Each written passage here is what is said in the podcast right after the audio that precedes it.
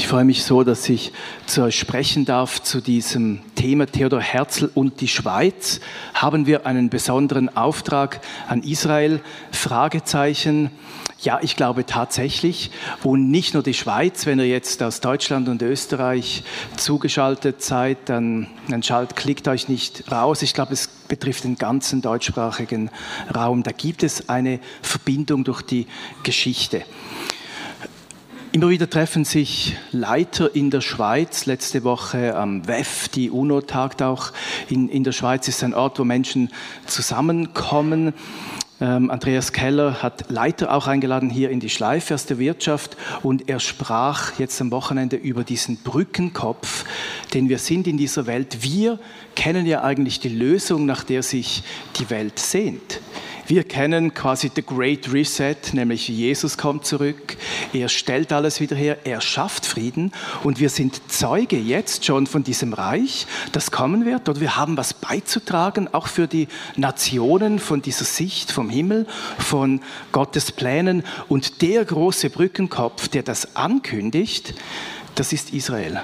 Es ist so ein, ein bisschen wie Großbasel und, und Kleinbasel. Wir warten ja noch auf das Reich und doch ein Stück weit Kleinbasel ist schon da. Jesus hat gesagt, ähm, quasi wenn ich Dämonen austreibe, dann ist das Reich Gottes schon nahe herbeigekommen. Und die Verheißung Gottes, Zeiger an der Weltenuhr, dass dieses Reich, auf das wir warten, kommt, der Friede, ist letztlich Israel. Jesus sagt in Matthäus 24, an dem Feigenbaum lernt ein Gleichnis. Wenn seine Zweige saftig werden, so wisst ihr, dass der Sommer nahe ist. Also wenn Israel wiederhergestellt sein wird, dann wisst, ich bin dran, ich bin am Drücker, ich stelle diese Welt wieder her. Und dann sagt er zu seinen Jüngern, ihr werdet mich nicht mehr sehen, bis ihr sprecht, gelobt seid ihr, der kommt im Namen des Herrn. Das heißt, es braucht wieder einen messianischen Leib in Israel, der Jeshua willkommen heißt. Oder der, der sagt, ja, wir warten auf diesen Jesus, wir heißen dich willkommen. Also es gibt noch viel zu tun. Das Evangelium muss in die Welt und besonders auch Israel muss erreicht werden mit dieser guten Botschaft. Aber da kommt jetzt eben die Schweiz ins Spiel. Gott hat die Schweiz auf diesem Weg der Wiederherstellung auf besondere Art und Weise benutzt. Wir wurden so etwas wie auch die, die Wiege des modernen Israel. Theodor Herzl hat in diesem bekannten Wort über den Basler Kongress gesagt, ich habe euch das Zitat mitgebracht, wenn ich den Basler Kongress in ein Wort zusammenfassen müsste, es wäre dies. In Basel habe ich den Judenstaat gegründet. Wenn ich das heute laut sagte, würde man ein universelles Gelächter antworten. In fünf, vielleicht 50 Jahren wird es jeder einsehen. Also jedenfalls in 50 Jahren wird es jeder einsehen. Das waren eigentlich prophetische Worte. Oder 1897 der erste Zionistenkongress in Basel. Er sagt, ich hüte mich, das öffentlich auszusprechen, aber für Herzl war das eigentlich schon die Gründungsveranstaltung für Israel. Oder 1897 in Basel. Interessant nicht, diese Stadt, die nach dem Reich benannt ist, Basileia. Und er sagt, in 50 Jahren sieht es jeder ein, war tatsächlich so. 1947 UNO-Teilungsplan, 48 wurde der Staat dann gegründet. Was Herzl natürlich noch nicht sehen konnte, dass dazwischen der Versuch der tota-, totalen Vernichtung Vernichtung des jüdischen Volkes sich ereignete. ereignete. Ähm, auch aus dem deutschsprachigen Raum, oder? Das war, war beides hier. Und wir möchten dem heute Abend ein bisschen nachspüren, was sind Gottes Absichten. Und ich möchte einsteigen mit einem, wie ich finde, einfach sehr tiefen Text. Der bekannte Ausleger Delitzsch sagte damals, die Erscheinung Jahwes im Umgang mit den Erzvätern ist nirgendwo sonst so furchtbar erhaben. Also so beschreibt er, das ist wirklich ein Text, wo wir merken, wie, wie Gott dem, seinem Volk Abraham begegnet ist und um, um welche Qualität von Berufung es da geht. Es ist eine heilige Berufung auf diesem Volk. Lesen wir 1. Mose 15, Genesis 15. Vielleicht erinnert ihr euch, ähm, Gott spricht zu Abraham, ich bin dein Schild, ein sehr großer Lohn. Dann sagt Abraham, ja, was nützt mir das alles, wenn du mich beschenkst? Ich habe keinen Erben.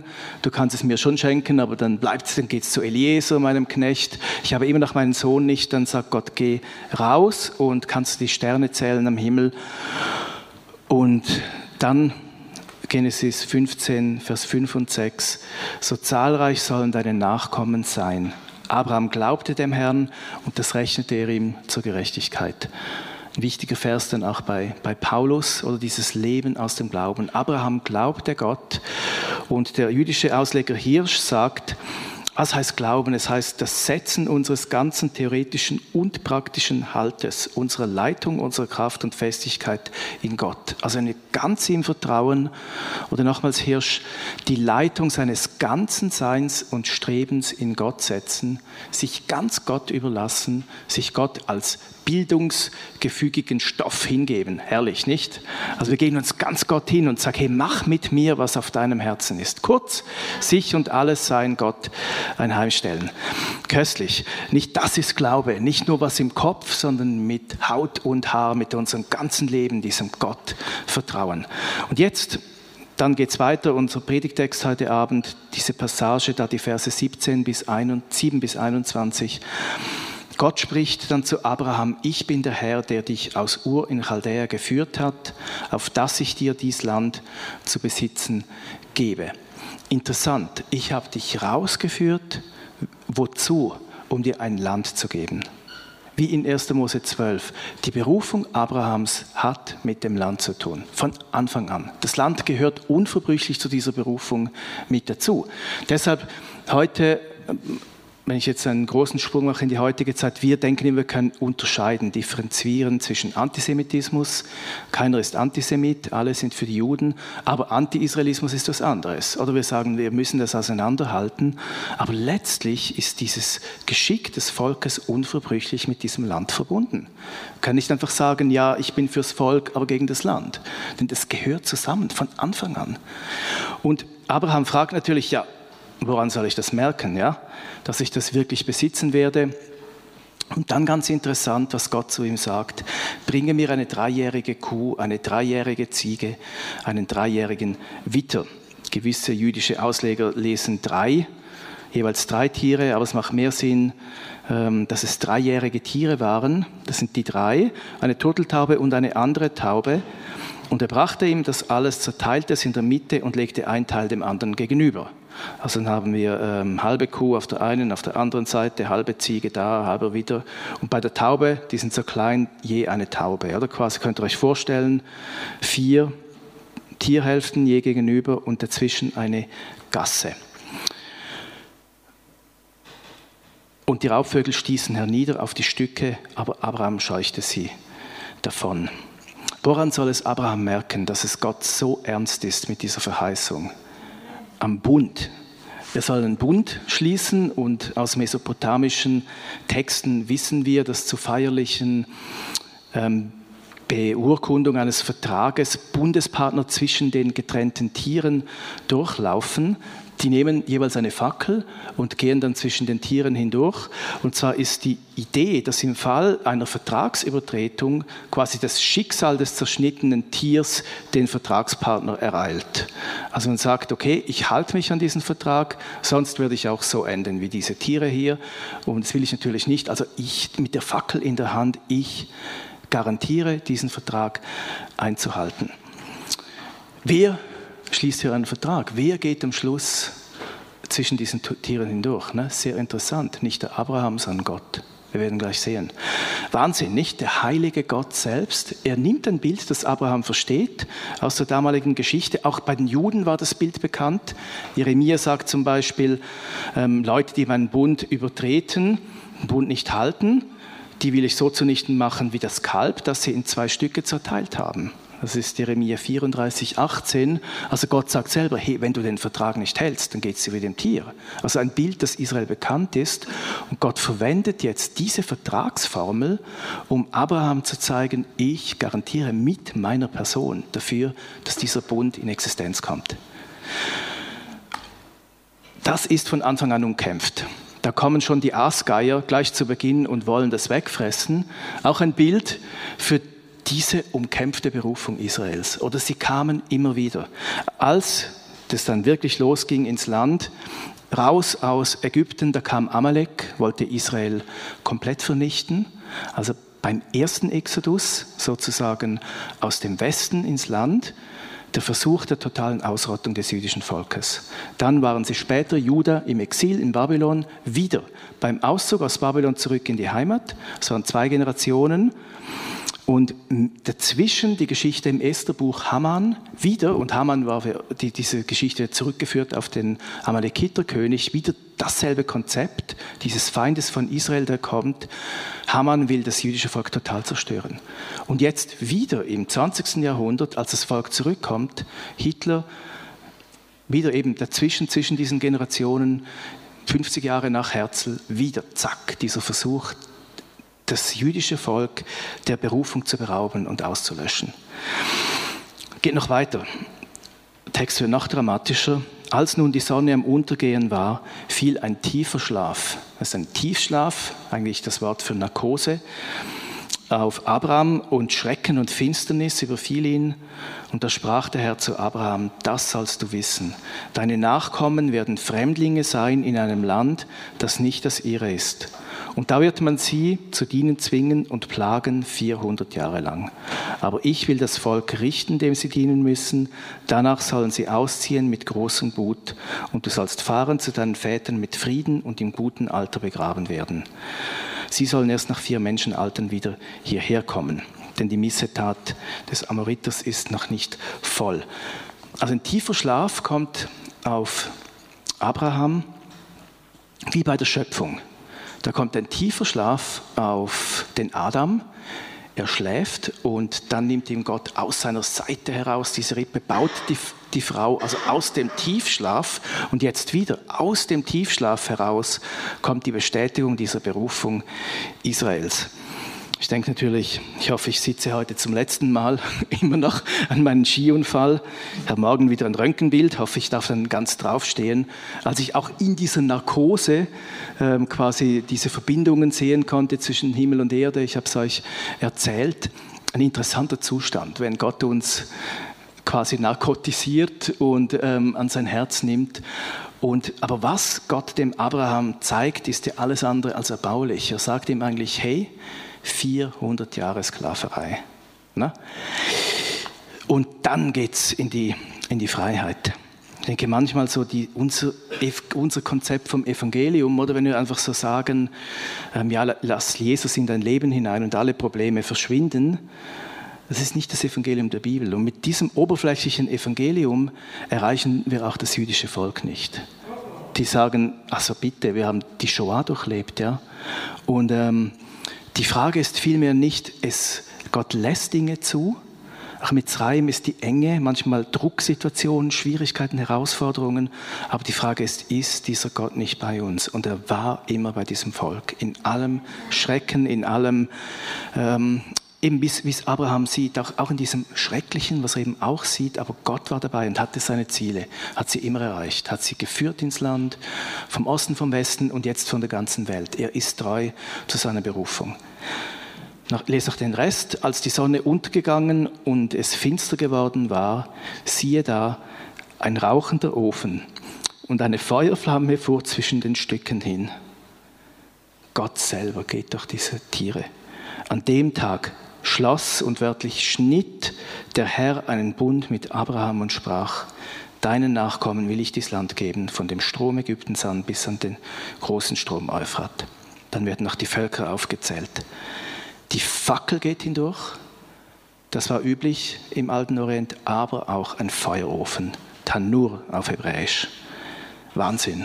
Also ich, ich, lese den Text immer mit, mit, mit den Studenten jedes Jahr und ich, ich finde, dieser Text macht was mit uns.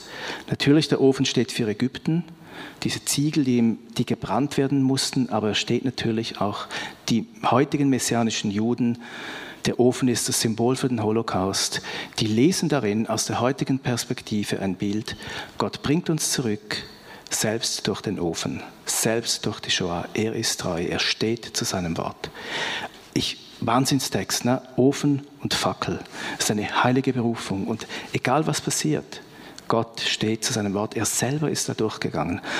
Und es geht durch die Shoah zurück ins Land. Und das hat was mit der Schweiz zu tun. 1897, der erste Zionistenkongress. Weshalb spreche ich darüber? Weil wir dieses Jahr 125 Jahre Theodor Herzl feiern. Es gibt eine Veranstaltung in, in Basel. Noch einmal, 1897 fasse ich den Basler Kongress in einem Wort zusammen, dass ich mich hüten werde, öffentlich auszusprechen, so ist es dieses. In Basel habe ich den Judenstaat gegründet. Wenn ich das heute laut sagen würde, würde man ein universelles Gelächter antworten. Vielleicht in fünf, jedenfalls in 50 wird es jeder einsehen. Durch diesen Feuerofen hindurch. Gott steht zu seinem Wort. Er ist treu. Herzl lebte 1860 bis 1904, wurde nicht sehr alt, hat sich total überarbeitet. Er spürte irgendwie, das ganze Projekt Israel muss wiederhergestellt werden. Ist zwar früh gestorben, aber hat doch sein, sein Ziel erreicht. Wuchs in Wien auf, Jura studiert. Er war eigentlich der Ansicht, die Juden sollten alle konvertieren zum Christentum. Er dachte, es wäre das Einfachste, hätten wir dieses Antisemitismuszeug hinter uns.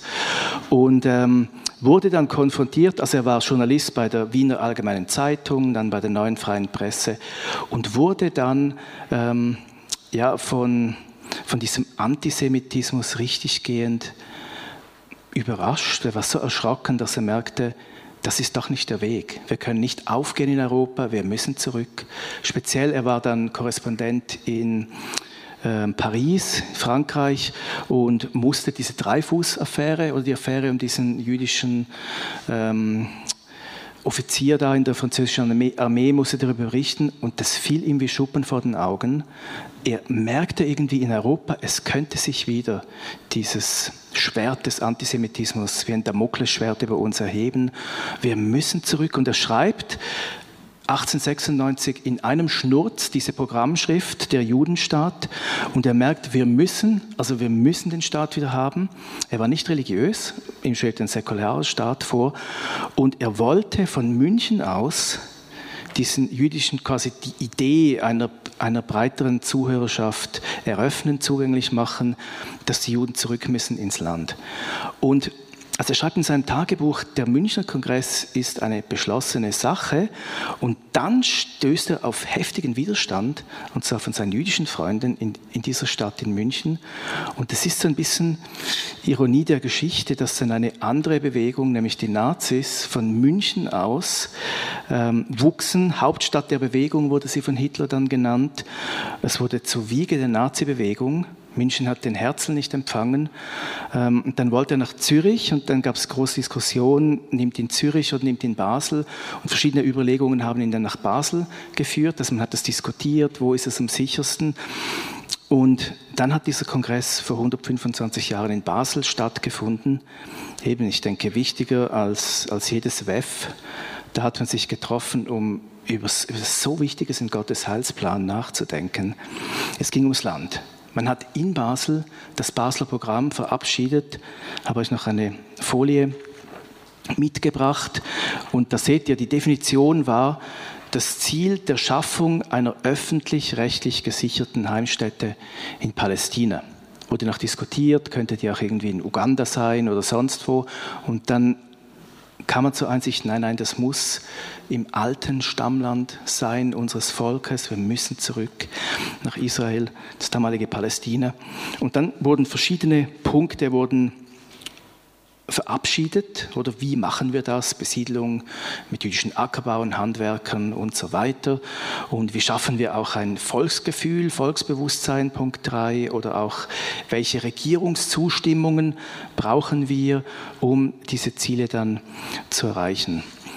Für Herzl war das ganze Programm ein Eiertanz. Er schreibt das in seinem Tagebuch. Und ein Ei waren auch die orthodoxen Juden, weil die dachten, ja, nur der Messias kann Israel wiederherstellen. Und ähm, der Herzl ging dann noch in Basel in die Synagoge am Vortag des Kongresses und ähm, er schreibt das so köstlich. Ich ließ mir vom Schwager meines Freundes Beer aus Paris, Herrn Markus aus Meran, die Broche eintrichten. Als ich zum Altar hinaufstieg, war ich aufgeregter als an allen Kongresstagen. Die wenigen Worte der hebräischen Broche machten mir mehr Beklemmung als meine Begrüßungs- und Schlussrede und die ganze Leitung der Verhandlungen. Also er sagt, ich war noch gestresster, als ich da Hebräisch etwas rezitieren musste in Basel in der Synagoge. Aber er wusste, ich muss alle, ich muss die, die Juden möglichst gesammelt ins Boot kriegen kriegen, oder weltweit, die kamen dann, ähm, eben, dann wurde die Idee wurde geboren in der Schweiz, oder? Die, wir wurden sozusagen die Heimstätte Basel von, von dieser Idee. Ist das nicht eine, eine gewaltige historische Verpflichtung? Und wenn ihr jetzt auch zuschaut, dass Deutschland oder Österreich da genauso, oder die, die Länder auch ähm, eben aus der Shoah, was für eine historische Verpflichtung nach der Shoah zu sagen, wir sind Freunde von Israel. Amos Oz hat ein schönes Büchlein geschrieben über Deutschland und Israel, eine einzigartige Freundschaft. Und hat mich vor kurzem, vor zwei, drei Wochen, jemand darauf aufmerksam gemacht, dass Rick Joyner schon in dieser Vision ähm, der Harvest ganz früh schon äh, vor den 90er Jahren, die er da geschrieben hat, für die 90er und darüber hinaus, das gesehen hat, diese Freundschaft auch, die zwischen Deutschland und Israel, die bleibt. Und deshalb, ich glaube wirklich, da ist was in unserem deutschsprachigen Raum, wo wir Anteil haben an dieser heiligen Berufung.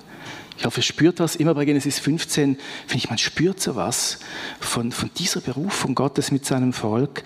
Und er hat uns auserwählt, hier im deutschsprachigen Raum, für eine, ja, für eine Freundschaft, auch um, um, um, um das in, ja, in Existenz zu bringen. Interessant, Herzl hatte eigentlich fast mehr Vertrauen in überzeugte Christen als in gewisse Juden, die ihm gegenüber kritisch eingestimmt waren. Da gibt es die Freundschaft mit diesem anglikanischen Pfarrer William Henry Hechler. Er ließ ihn bis ans Sterbebett. Also Hechler war einer der wenigen, die ihn noch besuchen durften, als er starb. Eine Freundschaft. Er sagt immer, Hechler ist quasi so die prophetische Seite. Ich denke mir politisch säkulär. Und da ist dieser, er hat sich ein bisschen lustig gemacht über diesen christlichen Spinner, weil der hat irgendwie, Hechler hat eine wilde Rechnung gemacht und kam aufs Jahr 1897. Und als dann Herzl kam, hat er gesagt, oh, das ist von Gott, was du da machst. Und also so, aber Herzl hat ihn trotzdem ernst genommen, weil Hechler diese Kontakte hatte mit den Königshäusern. Also, Kurfürst von Baden und, und ähm, an verschiedenen Königshäusern hat, Her hat Hechler ihm die Tür geöffnet. Es war manchmal nicht so wahnsinnig fruchtbar, aber es hat Herzl immer wieder Hoffnung geschenkt. Da gibt es diese Allianzen auch politisch. Und dann, und das finde ich jetzt so wichtig auch für uns zu wissen, ähm, ihr denkt vielleicht, ja, mach mal ein bisschen eine praktische Predigt. Es ist, sehr, es ist sehr praktisch, weil es geht um das Geschick unseres Landes, versteht ihr? Wir sind hier mit drin in dieser Berufung. Und damals, vor 125 Jahren, im Stadtcasino in Basel, wunderschön restauriert wieder, dieser Saal, da saßen in der vordersten Reihe saßen Christen, müsst ihr euch vorstellen. Herzl ruft die Juden und er lädt Christen ein. Phasenreihe Paul Kober, so ein Christ, hat aber mit seinem Verlag diese Ideen von Herzl unterstützt. Kober hat eine Tochter von Samuel Gobat geheiratet, diesem ähm, Jurassier, der dann, also aus, aus der Romandie kam der und der ging dann nach Israel, war der zweite Bischof in, in der Christchurch in, in Jerusalem. Auch eine interessante Geschichte von einem Schweizer. Viele dieser Christen auf den ersten Reihen waren im Umfeld von Christian Friedrich Spittler und also von ihm beeinflusst und von der Basler Christentumsgesellschaft oder Spittler auf Rishone. Spittler Erweckung damals. Spittler hatte eine Vision für die Wiederherstellung Israels und die hat er seinen, seinen Brüdern und Schwestern hat er die ähm, vermittelt, ihnen diesen Zugang zu Israel eröffnet. Und man müsst euch vorstellen, 19. Jahrhundert, da gab es weit und breit kein Israel, keine, wenig, ganz wenig Juden im Land. Man, da musste man schon von der Bibel her eine prophetische Sicht haben, dass eines Tages dieser Staat wieder existiert. Und Spittler hatte das. Und ich glaube, auch ist der Grund, weshalb Gott das, er hat wie durch Spittler und die Basler Christentumsgesellschaft und all diese Christen, die für die Wiederherstellung Israels gebetet haben, den Boden vorbereitet für diesen Kongress. Kongress. Also Herzl konnte da auf fruchtbaren Boden kommen, es war vorbereitet. Er hat gewusst, da gibt es Leute, die verstehen mein Anliegen in der Tiefe. Auch wenn er selber nicht religiös war, säkular. Das ist meine, meine Deutung, oder? Aber ich glaube, ähm, das hat Gott vorbereitet dort in Basel.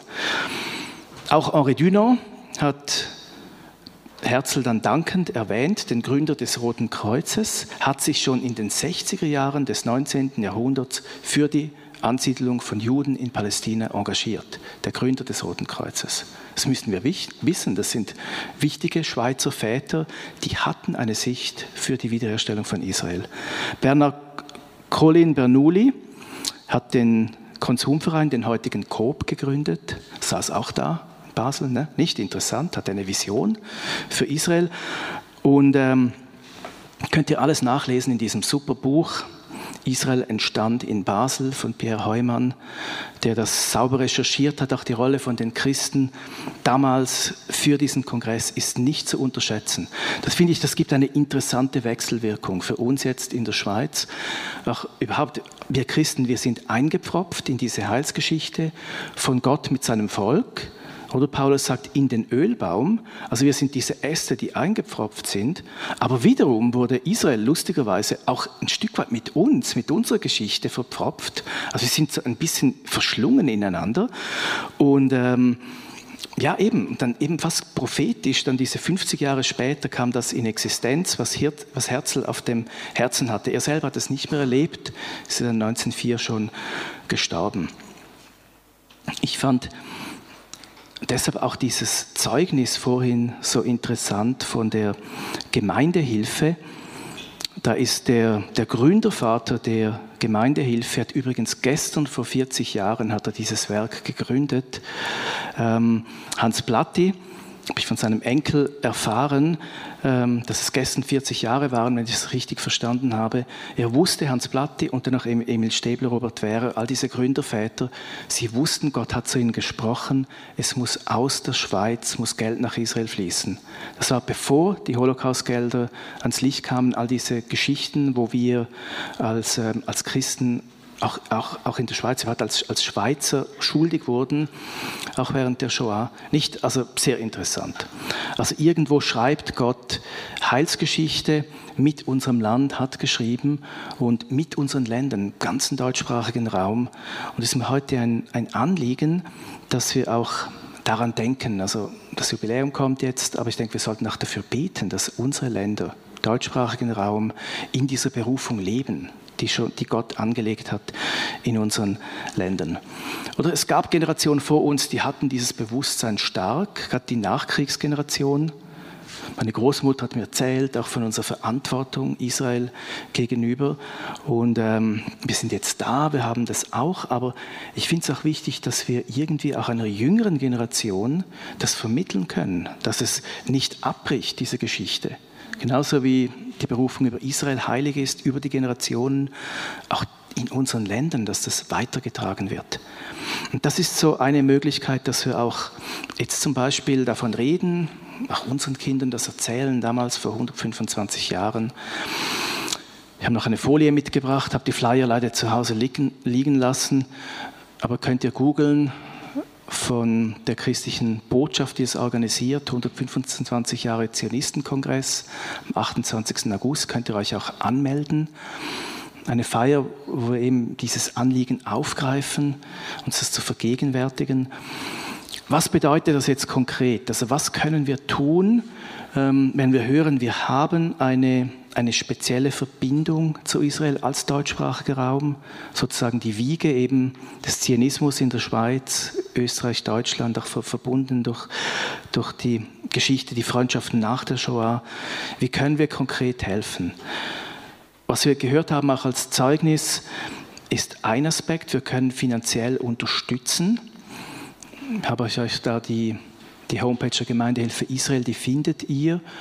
Ähm, es gibt auch andere Israelwerke. Wir sind als Schleife auch Mitglied dieser Israelwerke Schweiz. Es ist ein Beispiel, aber wir sind natürlich durch Benjamin Rubenberger auch damit verbunden mit der Gemeindehilfe. Auch wenn ihr von Deutschland aus zuschaut, da gibt es den Philippusdienst, findet ihr auch philippus-dienst.de oder eben Gemeindehilfe-israel.ch. das ist eines, wir können konkret helfen. Wir haben noch gehört von, von Fassmanns vorher, wie, wie konkret die Hilfe auch den messianischen Leib ermutigt und wie das ankommt. Geistlich ist etwas Zweites im Gebet, wie damals diese Christen, im rund um Spittler gebetet haben für die Wiederherstellung Israels, so können wir beten, auch dass Gott weiterfährt, dass der messianische Leib stark wird, dass Israel in die Kraft kommt. Letztlich auch zu unserem Benefit. Es ist dieser Brückenkopf Gottes in der Welt, dass Christus zurückkommen kann und sein Friedensreich bringen kann, die Erlösung. Und auch eine Sache, also wir beten, werden das gleich auch tun, und das Wächteramt. Also wir haben auch die Möglichkeit, die Aufgabe, auch unseren Ländern selber ähm, aufmerksam zu sein. Also verhalten wir uns als Freunde, vielleicht auch zu schreiben mal, die Stimme zu erheben, weil wir merken, das geht jetzt einseitig ähm, gegen Israel, das, das ist nicht die ganze Geschichte gesehen. Ähm, oder wenn Antisemitismus wieder virulent wird, wie es zunimmt, für mich ist der Karl Barth ein großes Vorbild. Dieses Wächteramt exemplarisch während der Shoah hat schon 1933 gesagt, er könne nicht den kleinsten Schritt mittun mit dem Nationalsozialismus, weil er sagt, da gibt es eine Grenze und ein Halt. Er hat schon, stellt euch vor, bei der Machtübernahme Hitlers schon gesagt, das ist Verrat am Evangelium. Und das nächste, 1938 sagte dann in Zürich, wer ein prinzipieller Judenfeind ist, der gibt sich als solcher und wenn er im Übrigen Engel des Lichts wäre, als prinzipieller Feind Jesu Christi zu erkennen.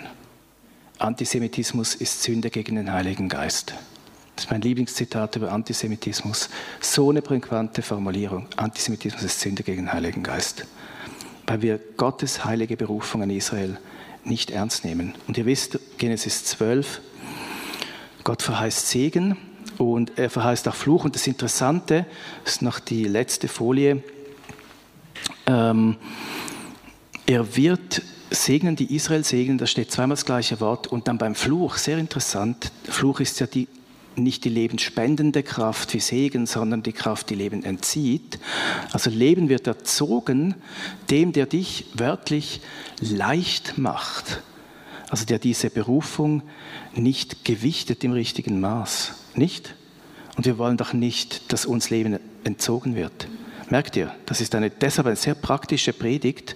Wir wollen doch in der Fülle des Lebens wandeln. Und dazu gehört auch, dass, dass Gott mit diesem Volk in, ja, zum Ziel kommt. Und dann wird die Welt mit gesegnet. Das so ein paar Punkte. Ähm, wir haben wirklich ein Anliegen. Wir waren sowas wie Geburtshelferin als Nation, auch als Stadt in Basel. Ich finde es nicht nur ein Privileg, auch in diese Freundschaft auch zum Beispiel von Deutschland und Israel, das ist nicht nur Privileg, sondern auch Aufgabe. Ist eine historische Verpflichtung. Okay? Und dafür möchte ich noch, noch beten. Vater im Himmel, wir haben uns heute Abend nochmals berühren lassen von diesem Text in Genesis 15, dass du selber zwischen diesen Stücken durchgegangen bist, als diese Flamme und dieser rauchende Ofen.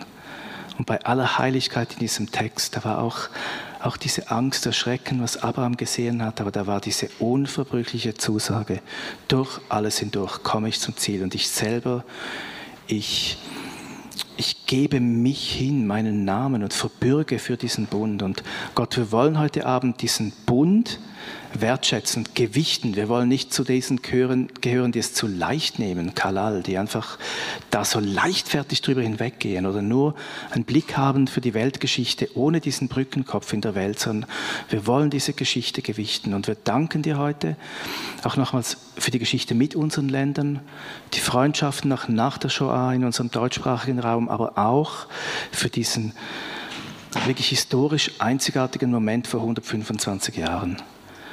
Und Ben Gurion hat dann die Unabhängigkeitserklärung 1948, 50 Jahre später, vor dem Porträt von Herzl gelesen. Und, und wir realisieren, du hast unser Land auch gebraucht als diese Wiege von dieser Idee der Wiederherstellung Israels. Und wir danken dir für dieses Vorrecht.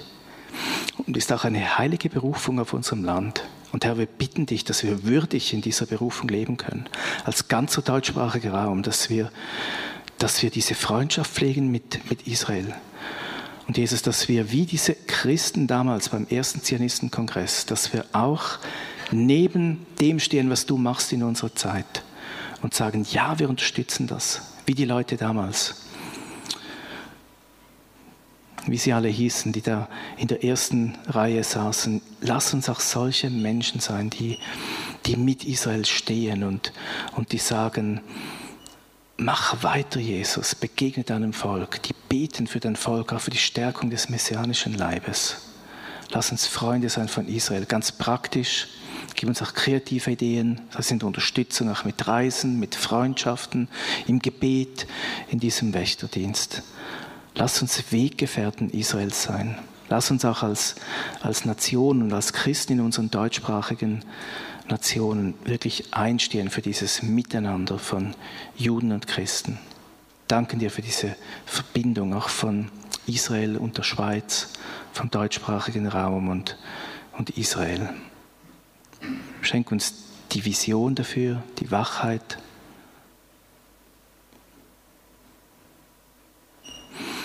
Erinnere uns auch immer wieder im, im Gebet auch dran zu denken. Wir segnen auch alles, was jetzt geschieht, auch in Basel, diesem Jubiläum. Lass es auch ein Moment sein, der nochmals hell leuchtet, auch vielen in unseren Ländern, das nochmals aufzeigt, diese Geschichte, die du mit uns geschrieben hast. Amen.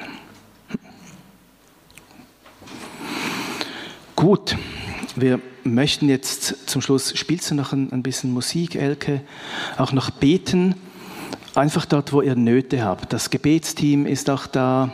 Markus Krauer mit, mit seinem Segnungsteam könnt auch anrufen von zu Hause aus. Und, und ich bete noch, es heißt, wenn wir uns einsetzen, eben auch für diese Geschichte von Gott mit seinem Volk, es wird auch ein Segen auf, auf uns kommen. Wir beten noch heute Abend auch für Gottes Segen, auch überall, wo ihr noch Nöte habt, sagt sie doch Gott, er sieht sie. Und wir bitten dich, der Gott Israels, einfach um die Fülle deines Segens, dass du uns nochmals erfrischst, Hoffnung schenkst, wo wir es brauchen, auch körperlich anrührst, dass wir in unserem Körper eine heilende Berührung von dir brauchen, innerlich, äußerlich, in unseren Betrieben, Firmen, Familien, in unseren Gemeinden, dort wo wir Anliegen haben. Jesus, danke. Der Hüter Israels schläft und schlummert nicht. Er ist auch dieser Wächter und er sieht auch dich und er sieht mich. Danke dir, Jesus. Lass uns doch noch ein, für ein paar Momente in seiner Gegenwart verweilen, von ihm empfangen.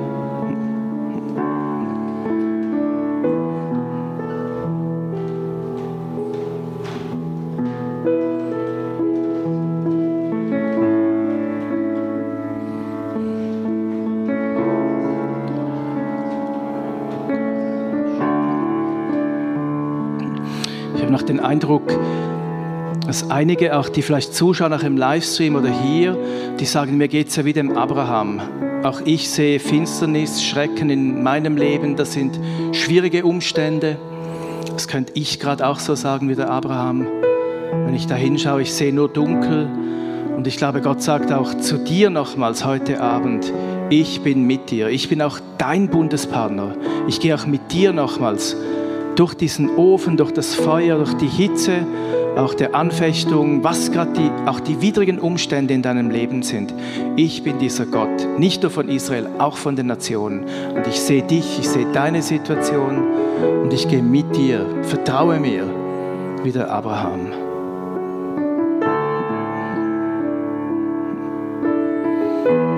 Danken dir, du bist mit uns, Gott, in allem drin. Auch die Fackel, die uns den Weg immer wieder leuchtet, dort, wo wir es nicht mehr sehen. Du schenkst auch Hoffnung, auch wo, wo die Dunkelheit unserem Leben vielleicht auch verzweifeln lässt. Auch wenn du das bist heute Abend, wenn du denkst, ich habe keinen Lebensmut mehr, sehe nur noch dunkel, dann ruf doch auch an und, und erzähle von deiner Situation und teile sie und lass für dich beten. Es gibt eine Lösung, es gibt Licht da ist Gott mit dir, hat dich nicht vergessen.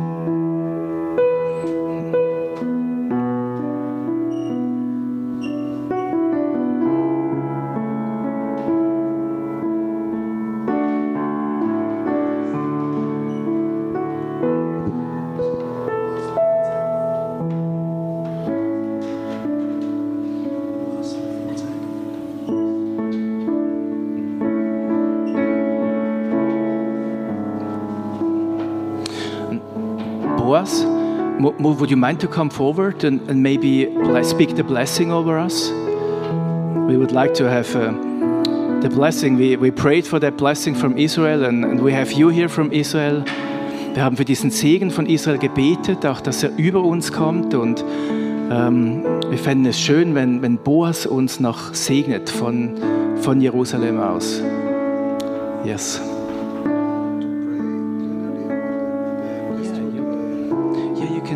Bless both. I translate.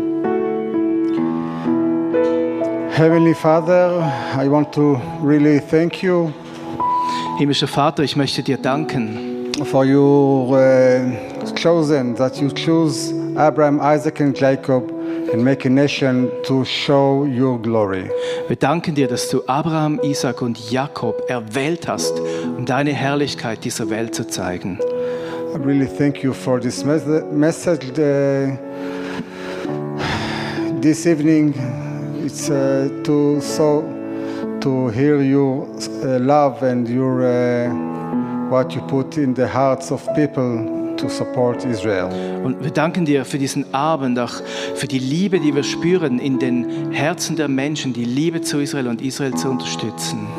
I ask that you help us to be more and more close to you, Und ich bitte dich, dass du uns hilfst, um näher und näher an dir dran zu sein.